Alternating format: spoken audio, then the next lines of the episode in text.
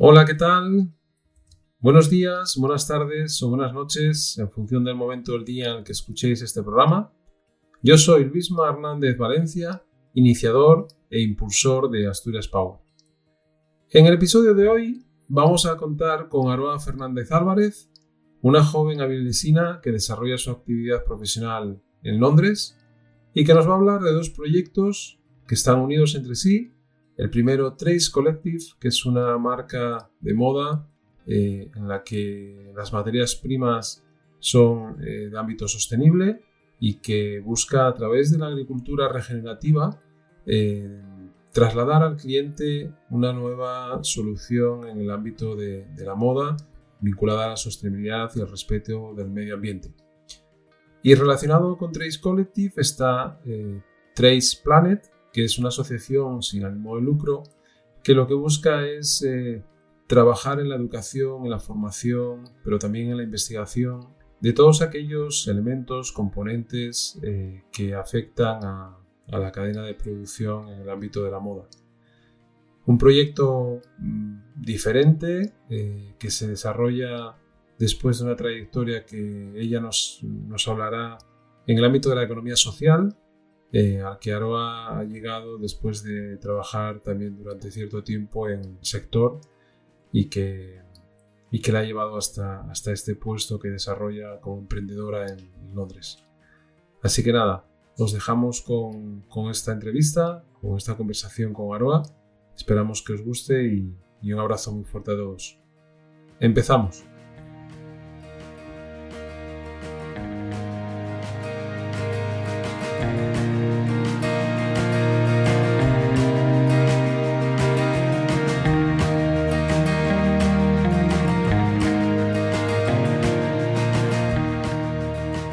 Tal, Aroa? ¿Cómo estás? Hola, muy bien, Luisma, ¿qué tal? Bueno, estás en Londres, ¿no? desde Londres, sí. Bueno, ¿cómo está el tiempo hoy en Londres?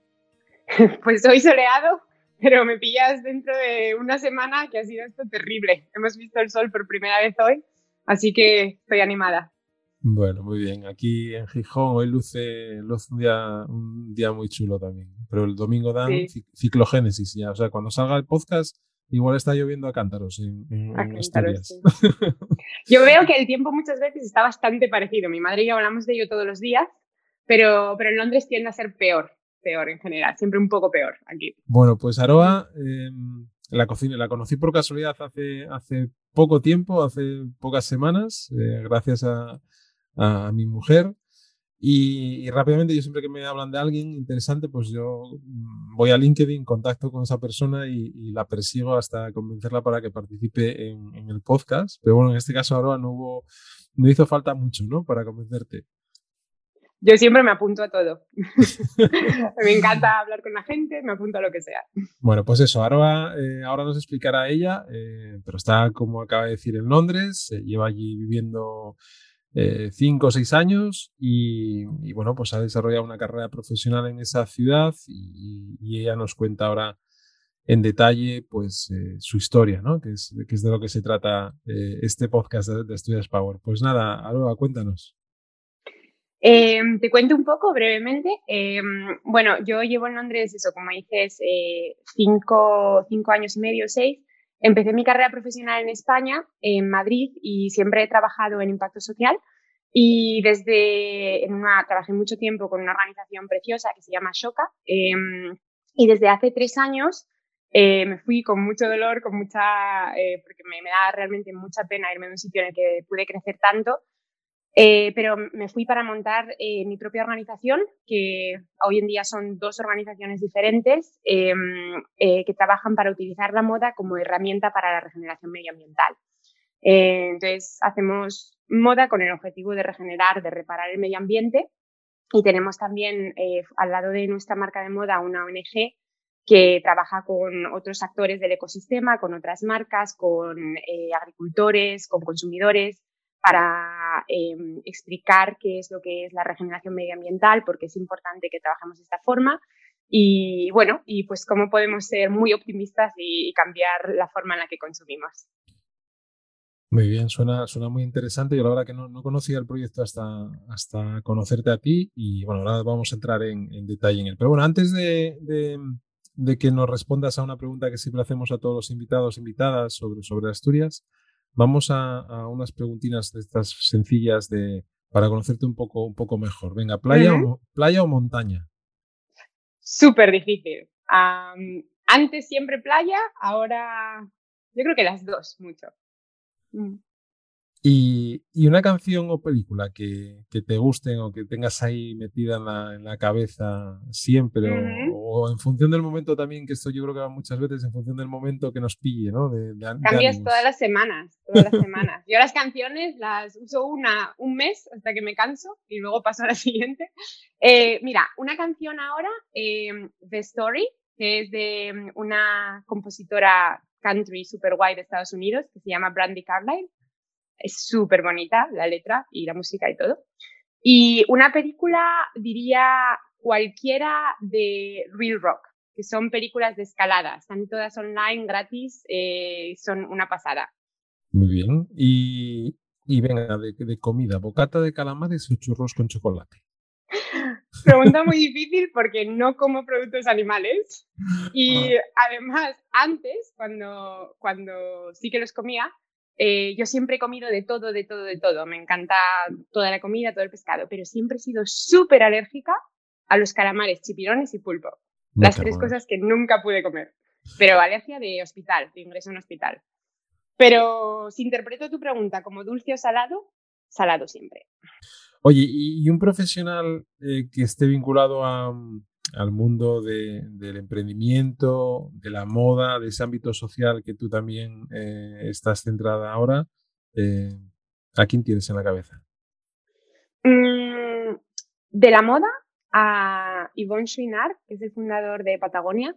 Ajá. Em, y bueno, él se reiría sí, o sea, cuando piensa en el vinculado al mundo de la moda, ¿no? Eh, pero para mí es una de las personas más inspiradoras del mundo y sobre todo de los emprendedores más inspiradores del mundo, porque creó de la nada eh, una grandísima empresa cuya primera misión y primer objetivo antes que vender es proteger el medio ambiente. Y se han convertido pues, en una de las mayores empresas del mundo de, de ropa de aventura. y, y, no sé, o sea, su visión y su historia es muy, muy inspiradora. Como la creó, pues o sea, por, por, necesidad, porque no encontraba la ropa que él quería para escalar y, y bueno, y así fue creciendo. Mm, fíjate que tengo pendiente de, que me lo han recomendado muchas veces el, un libro que cuenta un poco su historia, ¿no? De, de la fundación y cómo ha ido. El de Let My People Go Surfing. Yes, ese. Buenísimo, buenísimo. Muy bien. Mm. Y eh, que nos digas un, un rincón eh, de Asturias para ti que te, que te que te apetezca siempre estar en él? Eh, para mí es Luanco. Sí, que es mi pueblo. Y sobre todo las, un poco todo lo que es la Sierra de Peroño y todas las rutas que van desde Luanco por Muniello casi hasta el Cabo Peñas, es mi sitio de paz. Y qué poco conocidas son, ¿eh? De momento. Muy poco, sí. Eh, el Oriente es mucho más famoso y más turístico, eh, porque es precioso también. Eh, pero, pero sí, en, esas zonas estamos más tranquilos en, verano, sobre todo. Bueno, Aroa, oye, ¿y, qué opinión tienes sobre Asturias? Que es algo que siempre preguntamos en el podcast eh, a la gente que, a los que trabajamos aquí, o a los que trabajan aquí, pero también a, las personas profesionales que estáis fuera de Asturias y que ya lleváis un tiempo fuera de la región, aunque conozcáis por amigos o por familia la situación que estamos viviendo y que se vive a nivel social y a nivel de laboral y, demás. Mm. Pero ¿cuál es tu opinión eh, sobre, sobre Asturias? para mí Asturias es, no sé, es hogar, ¿no? Es realmente cuando pienso en un sitio del mundo al que pertenezco, al que sé que quiero volver, donde eh, tengo a mis mejores amigos, a mi familia, es Asturias, ¿no? Es hogar. Y pues es mm, como todos sabemos, es un sitio con un patrimonio natural, eh, histórico, cultural increíble, em, que, que, no siempre contamos ¿no? y vendemos todo lo que podemos vender, em, todo lo que podríamos eh, hacer. Eh, pero, o sea, una palabra que me viene mucho a la cabeza también cuando pienso en Asturias es oportunidad, eh, porque creo que sobre todo a nivel de innovación, a nivel de, de, mm, de, cultura, hay muchísimas oportunidades y muchísima gente que está empezando a hacer cosas interesantes. Y creo que sobre todo ahora, cuando, bueno, pues con la pandemia y cómo ha cambiado nuestra forma de, de trabajar, eh, yo creo que la pandemia va a afectar mucho en el futuro a los grandes núcleos urbanísticos y va a haber una oportunidad que mucha gente va a coger para volver a sitios donde podemos llevar un mejor equilibrio de vida, un, bueno, que para mí eso es Asturias, ¿no? Ese equilibrio. Eh, y creo que pues eso va a ser una gran oportunidad para, para que muchas cosas, para que la región se desarrolle de, formas nuevas. ¿Y ahí qué crees que necesitamos? Ahí te lo voy a poner más difícil. ¿Qué, qué, qué crees que necesitamos para que eso suceda? Porque muchas veces eh, yo soy un defensor de las personas y de, y de, que las personas somos los que debemos provocar los cambios, ¿no? Después está la parte más vinculada a, lo público, a, a, lo político, ¿no? Que, que, que a veces eh, lo criticamos o no estamos de acuerdo con las cosas que se hacen, pero también es algo que está ahí y con lo que debemos de, de vivir, y no sé si es la mejor palabra, eh, jugar ¿no? con ello, porque, porque nos afecta en nuestro día a día, ¿no? Y las políticas marcan muchas cosas, ¿no? Pero, pero ¿crees que depende un poco de todo o, crees realmente que las personas tenemos una capacidad de, provocar esos cambios o de empujar a, esa parte también pública o barra política a que se, se den cuenta de que las cosas no es que estén cambiando, es que ya han cambiado? Sí, eh, o sea, yo creo al 100% que las personas a nivel individual y colectivo, ¿no? cuando nos organizamos, eh, tenemos ese poder para, para crear cambios, eh, para crear nuevos modelos y también para, para presionar a, a, bueno, pues al sistema político para que, eh, para que las cosas sean de otra forma. Y lo creo no, no fuera de, o sea, no desde una fe sin, sin, base, ¿no? Pero porque lo he visto muchas veces a lo largo de mi carrera trabajando con emprendedores sociales, como, como empiezan con ideas y crean movimientos que, que cambian sistemas. Eh, entonces yo creo que, pues, es, o sea, aunque por supuesto que, o sea, en algún momento va a haber necesidad de cambios políticos, de, pues, eh, crear modelos de financiación diferentes, incentivos, eh, creo que todo empieza con, con, un optimismo a nivel individual y con visión a nivel individual de que pues mmm, podemos, podemos innovar y podemos crear cosas diferentes, ¿no? Muy bien, pues eh, en, en, ello estamos, ¿no? Eh, hay, hay, que ver, siempre, siempre digo lo mismo, hay que ver la botella, la botella medio llena, no medio vacía. Eh, Aroa, y, cuéntanos sobre, sobre tu infancia, sobre dónde naciste, dónde, dónde creciste, dónde empezaste a estudiar, dónde seguiste estudiando, cómo te incorporas, cómo te incorporas al mercado laboral, por qué Londres y, no, no, otro sitio. Eh, bueno, pues un poco eh, tu vida, que además eres súper joven todavía y tienes, vamos, tienes mucha, mucha, mucha carrera todavía por delante. Sí, Sí, sí. Eh, pues te cuento, eh, yo nací en Avilés eh, y viví en Avilés, uh, yo creo que hasta los 13 o 14 años. Um, me fui a estudiar a Francia, un año de intercambio, que fue una... Bueno, o sea, déjame que recapitule un poco también cómo fue mi infancia, ¿no? En Avilés, pero tuve una infancia muy feliz y, bueno, y una adolescencia, o sea, siempre, digamos que, bueno, pues eso, vengo de, crecí con un ambiente muy privilegiado, sin tener eh, problemas, sin tener que enfrentarme a grandes dificultades, ¿no? Eh, y sí que, pero sí que tuve una infancia muy, muy estructurada eh, por mis padres en cuanto a estudios y, y, estudios y estudios, estudios, ¿no? Entonces eh, yo fui a un colegio privado en el que salía del colegio a las 5 y después me iba al conservatorio, estudié 10 años de música y pues entre que pues, hacía deberes, tocaba el cello, tenía mis clases en el conservatorio, cenaba y me iba a la cama. Yo estudié música también, ¿eh? ¿Ah, sí? ¿Qué estudiaste? Yo estudié piano, lo que pasa es que lo dejé en cuarto, pero sí hice mis, quinto, mis cinco años de solfeo, mis dos de armonía sí, eh, y mis cuatro de piano y hice mis piritos con la travesera, también con la flauta travesera. Pero, ah. eh, el fútbol se, se, cruzó mi camino y, yo creo que eso no, no, fue muy positivo. Al final. no había tiempo para todo y fue lo que. Y, opté por el deporte y ahora, y ahora me arrepiento muchísimo, no sabes cuánto además. Por bueno, nunca es tarde para retomar. En algunos casos, ¿eh? en otros no, lógicamente, porque te dan otras, eh, otra perspectiva y otros eh, valores y otras amistades y bueno, son, son partes de, de, tu vida, ¿no? Pero, pero sí es verdad que sí lo echo de menos y, en casa tengo piano y cuando estoy triste me siento al piano. Mm, qué interesante. Sí, sí.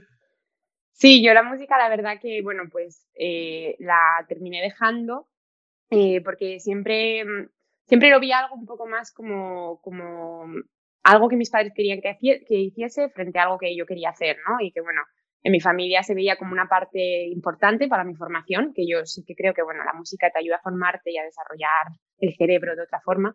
Em, pero nunca fue mi pasión, ¿no? Y eso siempre vi, porque para muchos de mis compañeros, la gran mayoría de gente en el conservatorio sí es una pasión, ¿no? Y se veía una diferencia clara entre, entre bueno, entre cómo me movía a mí y cómo les movía a ellos. Y entonces, pues cuando tuve la oportunidad, eh, lo, lo, dejé, ¿no? Que fue cuando, cuando me fui a la universidad.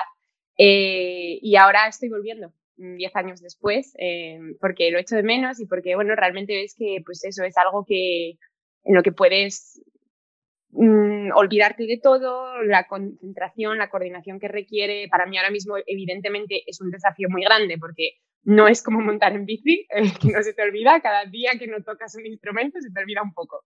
Entonces, eh, bueno, pero es algo pues, a lo que estoy volviendo poco a poco y, es interesante pensar en cuánto lo quise dejar durante muchos años y cómo ahora pues poco a poco vuelve a mi vida.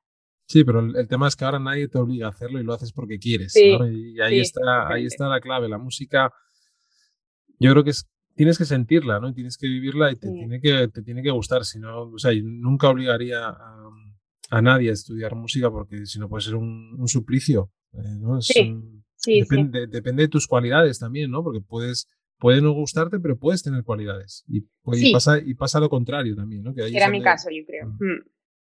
Eh, pero bueno, o sea, ya te digo, ¿eh? no, no me arrepiento para nada y de hecho, bueno, agradezco un poco a mis padres que me, que me forzasen esa estructura en mi vida porque yo creo que uno de los eh, patrones ¿no? a lo largo de mi vida es que siempre fui una niña muy, muy rebelde y yo creo que en un, en un entorno diferente mi vida hubiese sido muy diferente, ¿no? Eh, pero tuve la suerte de tener unos padres, eh, pues, mm, que, me, que me consiguieron llenar la vida de cosas para que no me fuese por, por caminos más complicados. Eh, pero bueno, eso. eso, crecí en Avilés y, me fui a estudiar un año a Francia. que fue pues una experiencia increíble, ¿no? Porque fue salir de, de digamos, una burbuja muy pequeña en la que había vivido hasta entonces, ¿no? Eh, irme pues sola con, con 13, 14 años, eh, con compañeros mm, con vidas muy, muy diferentes a mí, ¿no? Eh, en cuanto a pues las oportunidades que habían tenido, sus contextos familiares, eh, pues eso me hizo abrir mucho los ojos eh, en cuanto a pues tener que hacerte amigos, a no tener que, pero hacerte amigo, ¿no? Muy amigo de gente que es muy, muy diferente a ti, ¿no? Y encontrar consenso eh, a través de pues, ideologías políticas muy diferentes y de visiones del mundo muy diferentes. Y mm, estuve un año en Francia, que fue increíble, y fue cuando eh, encontré una gran pasión por la montaña. Estaba en los Alpes, en Francia, y hacíamos muchísimo deporte de montaña, esquiábamos tres días a la semana, empezamos a escalar. Eh, fue una oportunidad muy bonita en ese sentido de, pues yo creo que ahí fue cuando la naturaleza entró en mi vida y, mm, y, luego volví, cuando volví a Asturias, mis padres habían mudado a Oviedo y ahí fue cuando empecé a vivir en Oviedo, que por eso realmente, aunque viví muchos más años en Avilés que en Oviedo, eh, mis recuerdos y mi entorno es Oviedo, porque de Avilés digamos que me fui muy pequeña, nunca fui a un bar en Avilés, ¿no? nunca, nunca salí por la calle eh, a dar paseos ni nada. Entonces eh, estuve en Oviedo eh, hasta que terminé pues, lo que era el bachillerato y luego mi gran obsesión era irme, irme, irme. Yo siempre, siempre quise irme muy lejos, cuanto más lejos mejor. era como una obsesión. Eh, entonces, eh, bueno, y de hecho me planteé estudiar la universidad fuera de España, pedí universidades en Estados Unidos, Y, mm, y, lo que pasaba era que básicamente yo no tenía muy claro lo que quería hacer, ¿no? Eh, un poco, pues lo que te decía, siempre fui bastante rebelde, tuve, le di a mi madre una adolescencia muy complicada y mm, para mis padres era muy importante que yo fuese a la universidad. Yo no quería ir a la universidad. Eh, volviendo la vista atrás, pienso que no tendría que haber empezado la universidad cuando la empecé, porque la empecé muy joven y, y no tenía ni idea de lo que quería hacer. Eh, pero bueno, al final llegamos a un compromiso eh, y, me fui a Madrid a empezar una... O sea, el compromiso era irme a Madrid, porque mis padres querían que me quedase novia y mi parte que cumplir era estudiar ingeniería de caminos. Eh, que bueno, o sea, no me interesaba en absoluto. Entonces tardé unas dos semanas en darme cuenta de que, de que no, no iba, eso no iba a funcionar, ¿no? Y, bueno, fue, o sea, yo mirando para atrás fue un, fue un momento muy interesante porque realmente me hace, mucho, me hace reflexionar mucho en, en cómo vemos el sistema universitario y la educación universitaria en España, ¿no? En lo, cuando es algo que tienes que hacer. Y si no vas a la universidad es porque no vales, ¿no? Es como algo mm, muy extraño. Y, mm, y, además vas a la universidad a hacer, pienso que en España pues hay carreras que son para gente buena y hay carreras que son otras cosas que la gente hace, ¿no? Cuando no tienen muy claro qué quieren hacer con su vida. Y, mm, y es una visión muy, muy estrecha de, de, lo que es la educación y la experiencia universitaria, ¿no? Cuando, por ejemplo, la comparo con, con la educación aquí en Londres, que bueno, que tiene muchas desventajas, por ejemplo, comparado con España, empezando porque no es pública, ¿no? Pero, pero realmente aquí la gente va a la universidad a, a, experimentar y aprender y hacer algo que les apasiona y a desarrollarse, ¿no? Eh, realmente, digamos, eso, pues entrar en contacto con ideas nuevas ¿no? y transformadoras. Y luego da exactamente igual lo que hayas estudiado, puedes hacer el trabajo que sea, a no ser que hablemos de un médico o un abogado, ¿no? Pero puedes estudiar historia del arte y ser consultor en McKinsey, no hay ningún tipo de problema. Porque la realidad es que todo lo que aprendemos lo aprendemos luego en el trabajo, ¿no? Nadie sale de la carrera. Mm.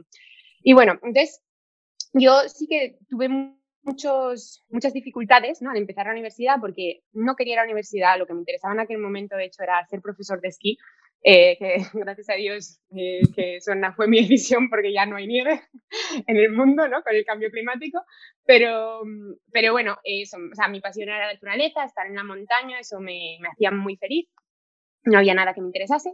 Decidí que quería dejar ingeniería, tuvimos un poco de crisis familiar ahí Em, y al final llegamos a otro compromiso, que era que iba a volver a la universidad, otro empujón, y esta vez eh, pues em, empecé un doble grado en Relaciones Internacionales y Traducción en, en, en ICADE, en Madrid.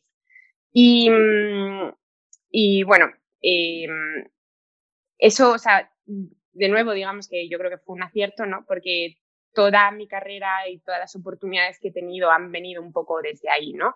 Entonces, cuando empecé, mi pasión eran los idiomas.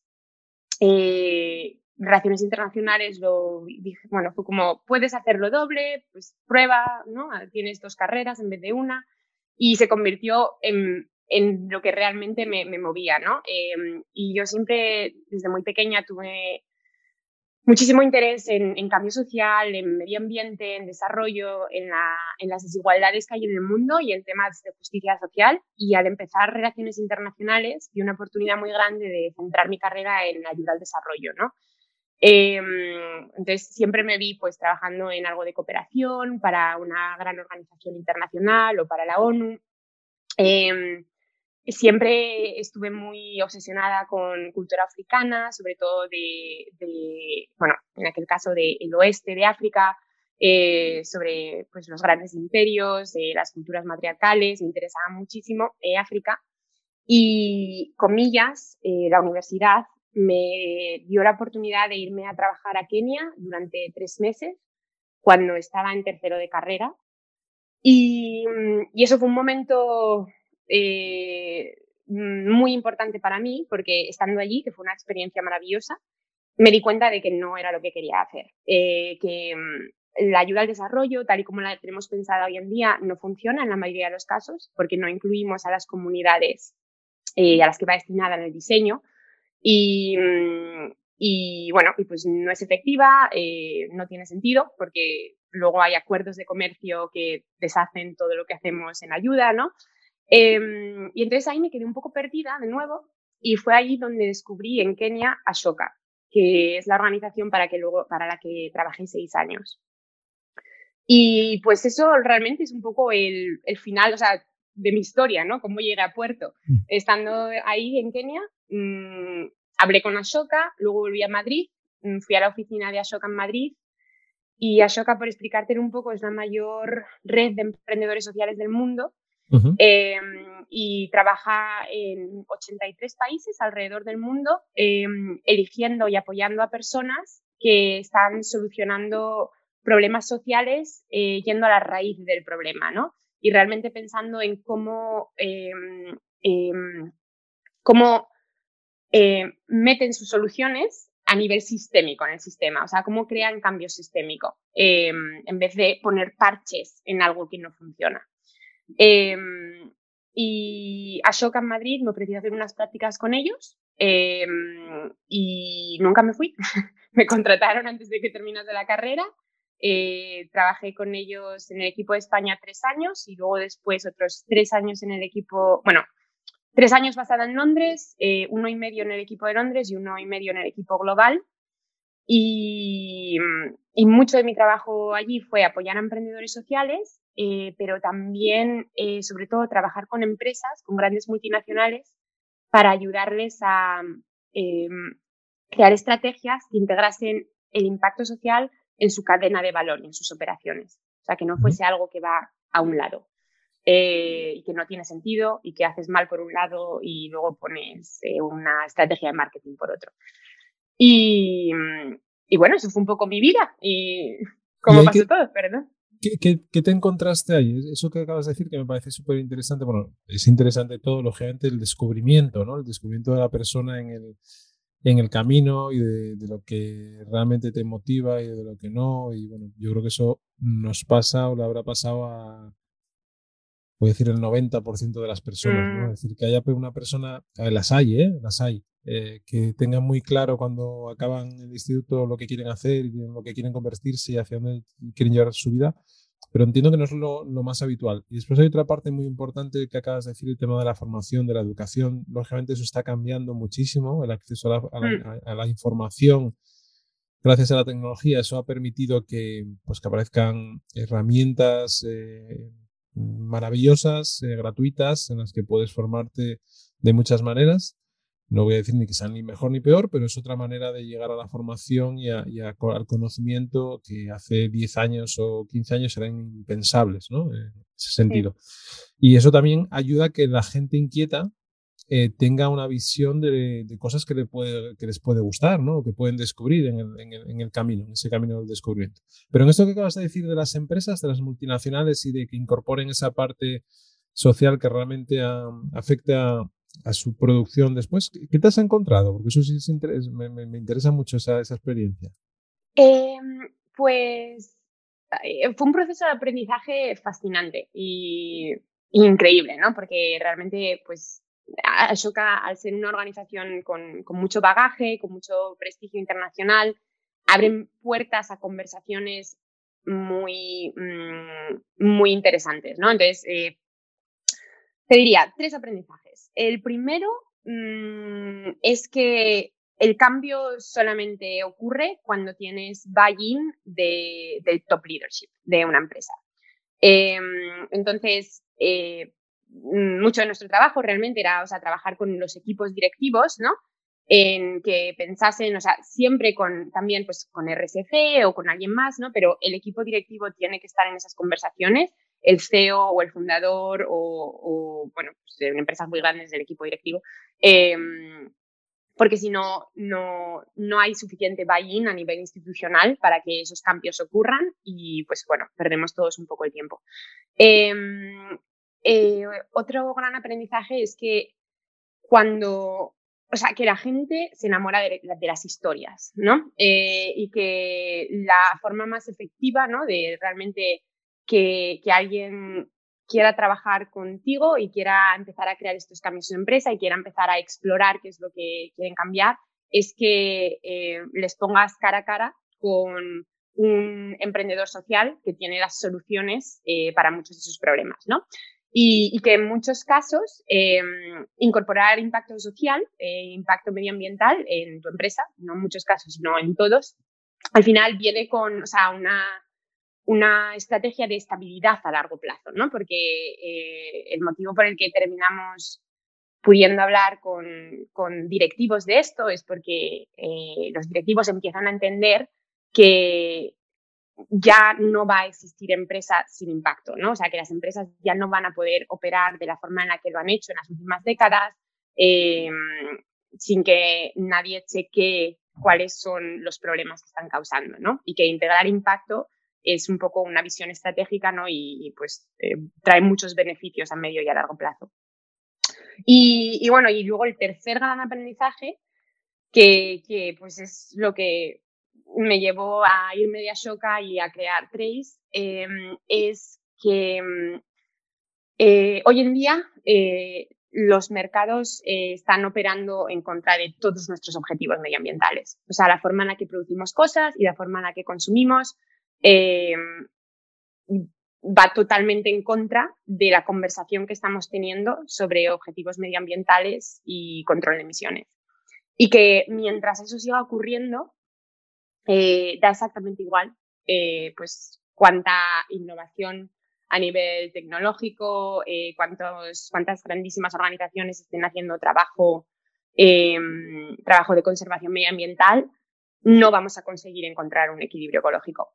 Em, entonces, eso para mí fue una reflexión muy interesante, ¿no? Porque evidentemente veía que sí, que el trabajo que estaba haciendo allí tenía mucho impacto, pero me empezó a picar mucho el gusanillo de eh, experimentar con cómo realmente podemos utilizar la industria y los mercados a nivel internacional para reparar el medio ambiente. O sea, y, unir un modelo de negocio con un modelo de regeneración medioambiental. Em, sí que te diría que esos fueron mis, mis tres grandes mm, aprendizajes, reflexiones en ese tiempo, pero fue una época muy bonita.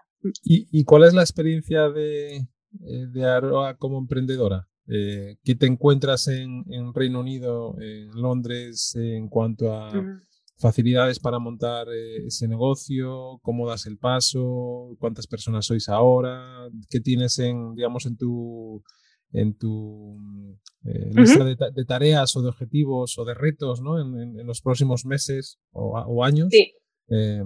Cuéntanos un poco sobre esa parte, porque lógicamente seguramente que hay muchas diferencias con, con la parte eh, local aquí, ¿no? A la hora de emprender y de montar un, negocio. Eh, sí, pues eh, con eso, a ver, yo nunca he emprendido en España, pero sí que está muy claro que es más fácil hacerlo aquí.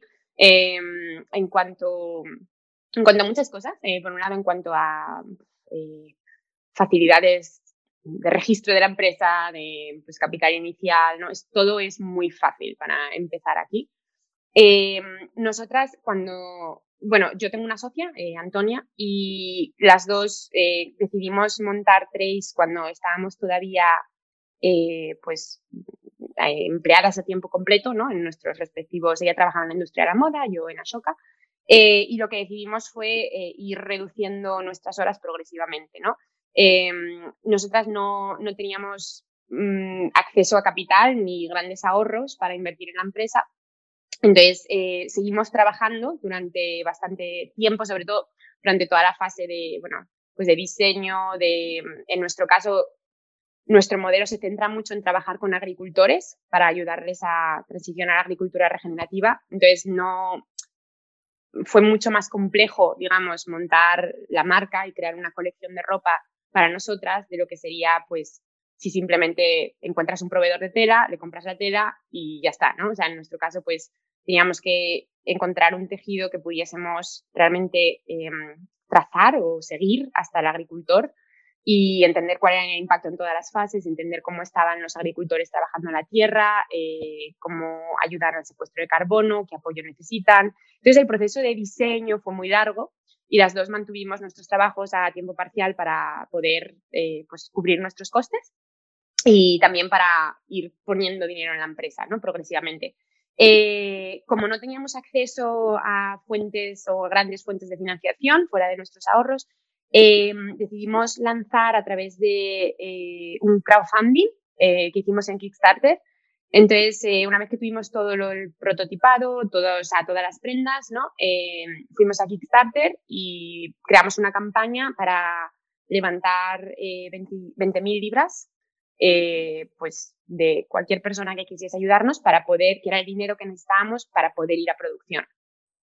Y eso fueron cinco semanas de, de estrés brutal porque Kickstarter, la forma en la que funciona es todo o nada, entonces si tú no llegas al objetivo, eh, te quedas sin nada, ¿no?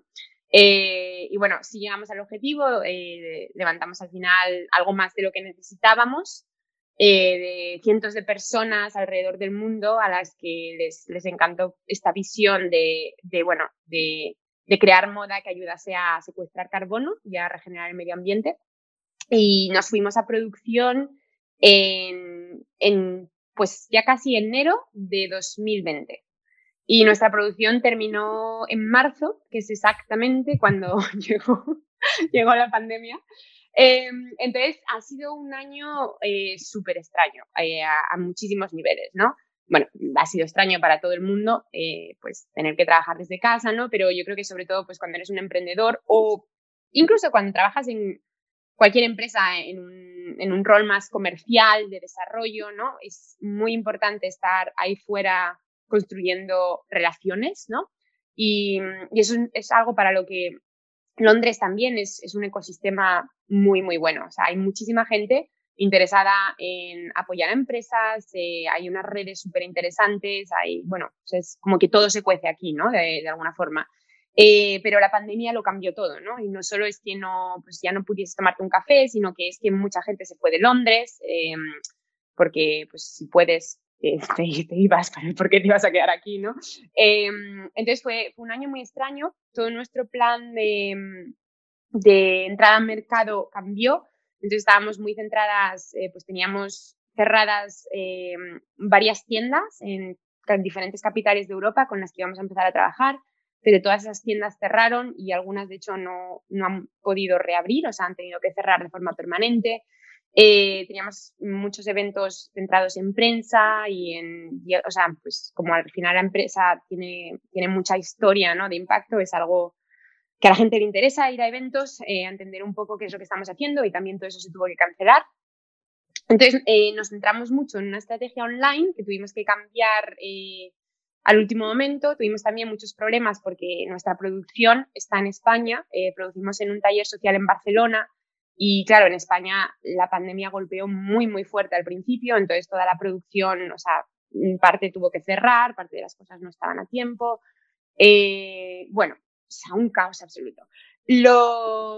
Lo bueno es que hemos aguantado la pandemia, hemos seguido, o sea, pues vendiendo con unas ventas constantes que nos permiten mantenernos. Eh, no ha sido el crecimiento mm, continuo que esperábamos, eh, pero el año pasado nos permitió también centrarnos mucho más en establecer la ONG. Eh, y eso, o sea, ahora mismo, ¿no? Mirando atrás y viendo un poco cómo están estructuradas ahora nuestras actividades y nuestra estrategia, ha sido una oportunidad muy, muy buena porque nos, nos ha dado tiempo eh, pues realmente a desarrollar mejor los programas con los que estábamos trabajando con los agricultores y, y a entender cosas que no funcionan, cosas que sí funcionan, eh, a crearnos un poco el nombre, un nombre en el espacio de agricultura regenerativa y, y, bueno, a avanzar diferentes cosas. ¿Y esos, esos agricultores dónde los tenéis, Arba? Eh, Sí, trabajamos con agricultores en, en, el norte de Francia, en Bélgica, en Países Bajos y en Rumanía. Ajá. ¿Y qué es lo que ¿y qué cultivan esos agricultores para vosotras? Cultivan lino y cáñamo. Vale. Entonces, eh, para, para, para, explicarlo bien. Sí, sí, sí, muy bien. Gracias por la pregunta. A veces se me olvidan las cosas más básicas. Eh, sí, entonces al final, eh, bueno, agricultura regenerativa puedes eh, técnicamente hacerla con cualquier cultivo. Eh, por ejemplo, también puede haber algodón regenerativo, eh, pero es mucho más difícil y el algodón en general es, un, es una fibra, un cultivo que requiere mucha agua. en la mayor parte de los climas requiere muchos pesticidas. Hay además mucho lobbying industrial de, bueno, pues de empresas como Monsanto que empujan semillas transgénicas en agricultores. Eh, entonces es una industria muy compleja, muy opaca y un poco más difícil. Eh, nosotras hemos empezado con lino y con cáñamo, que son cultivos que son muy buenos para la tierra, ¿no? Entonces ya los agricultores empiezan, pues digamos, si tenemos una escala de cero destrucción y erosión de la tierra absoluta y 10 regeneración absoluta, en general cualquier agricultor de lino cáñamo, de cáñamo va a estar en un 7-8 y de lino en un 6-7, ¿no? Nosotros les ayudamos a hacer pues esa transición hasta, hasta el 10, ¿no? Em, y, bueno, y luego pues les garantizamos una demanda continua del producto. Qué bueno. La, verdad que es súper interesante esa, esa, manera de, de poder afectar a, a, lo que está ocurriendo ¿no? en, en, el, en, el, ámbito, digamos, medioambiental, pero también cultural, también de toma de conciencia, también educacional, porque me imagino dentro de los pasos dentro de la ONG, el objetivo, entiendo, entiendo que también será provocar esa conciencia ¿no? de, la gente y educar, ¿no? crear programas no sé, formativos para que los más pequeños de, la casa y los no tan pequeños, pero que sepan las consecuencias de todo esto. ¿no? Sí, eh, en la ONG trabajamos en tres pilares. Uno es investigación para eh, dar visibilidad a las conexiones entre eh, agricultura y moda, que a la gente se le han olvidado un poco, ¿no? Y hay, no hay datos consolidados a nivel global de realmente cuántas hectáreas se están cultivando para la industria de la moda, cómo se están cultivando, de qué cultivos y, bueno, pues si no entendemos bien el problema no podemos encontrar las soluciones adecuadas. Entonces, eh, Hacemos trabajo de investigación con partners, eh, hacemos mucho trabajo de educación, que es lo que tú dices.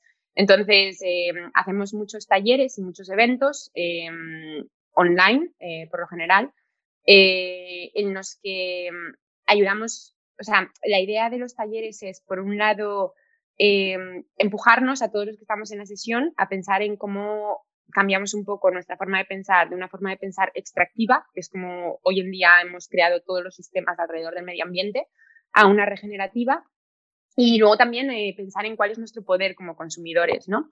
Y, o sea, y la verdad es que no trabajamos con, con, gente muy joven, o sea, solo empezamos a trabajar a, partir de adolescentes, pero mucho de nuestro trabajo se centra en trabajar con personas adultas. Eh, entonces, trabajamos con empresas que están interesadas en, pues, en a través de su RSC, darles a estos talleres a sus empleados y, pues creamos estas sesiones que son muy, muy participativas, muy interesantes, eh, en las que tenemos conversaciones sobre cuál es el impacto de, de, nuestro, de nuestras compras, ¿no? de nuestra ropa, eh, qué son las cosas que sabemos sobre la ropa que compramos, qué son las cosas que no sabemos y cómo podemos crear cambio de forma fácil en nuestro día a día, sin gastarte más dinero, sin tener que mm, invertir muchísimo tiempo, ¿no? ¿Cuáles son esos, esos pequeños cambios que podemos hacer para ser parte de la solución?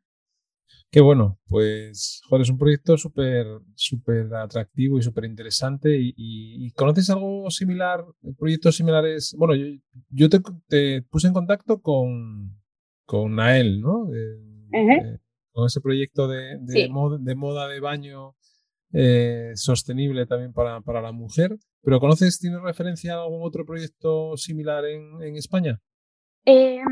No, eh, en España y a nivel mundial eh, no existe casi la moda regenerativa. O sea, hoy en día la, forma en la que pensamos en sostenibilidad es en hacer menos daño, ¿no?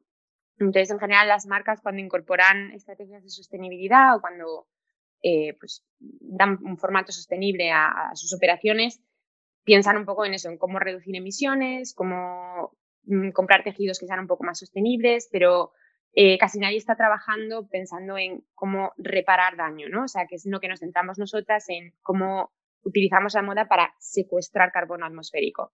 Eh, porque lo que la ciencia nos dice, ¿no? Es que aunque hoy en día todos dejásemos de emitir, ¿no? Y llegásemos a emisiones cero, es algo que no va a pasar en los próximos 40 años, pero aunque lo hiciésemos hoy, eh, aún así el planeta seguiría calentándose. Bueno, que aunque parásemos de producir emisiones hoy, el planeta seguiría calentándose eh, porque ahora mismo tenemos en la atmósfera 500 gigatoneladas de carbono que todavía harían que, de dióxido de carbono, que harían que siga calentándose el clima, ¿no?